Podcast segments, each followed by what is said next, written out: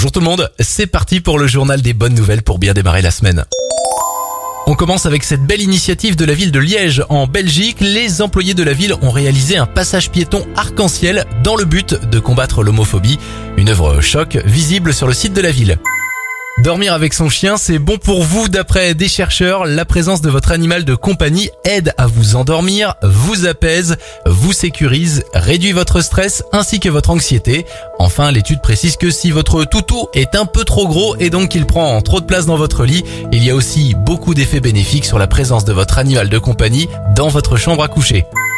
On termine avec euh, le chanceux de cette fin d'année. On prend la direction du Nebraska puisqu'un Américain a réussi à gagner deux fois le jackpot en jouant à des jeux à gratter dans la même année. En sept mois, écoutez bien, il a empoché une première fois 50 000 dollars, puis 100 000 dollars la semaine dernière sur un autre jeu. L'histoire est tellement extraordinaire que la chaîne CNN lui a consacré un article faisant de lui une célébrité locale. C'était le journal des bonnes nouvelles. Vous pouvez le réécouter maintenant sur notre site internet et notre nouvelle application Radioscoop.